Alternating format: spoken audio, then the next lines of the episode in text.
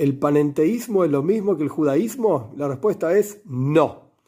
El panenteísmo dice que Dios es trascendente, está por encima del mundo, y Dios es inmanente, está por así decir dentro del mundo y es parte del mundo.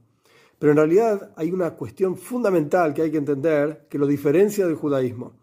Ni el panteísmo, donde Dios es el mundo, ni el pandeísmo, donde se puede llegar a Dios racionalmente hablando y también es parte del mundo, ni el panenteísmo, que dice que es trascendente e inmanente a la vez, son iguales al judaísmo, en términos de que en el judaísmo hablamos de una revelación. Dios hace que los seres humanos profeticemos y Dios se revela al ser humano para mostrarse a sí mismo.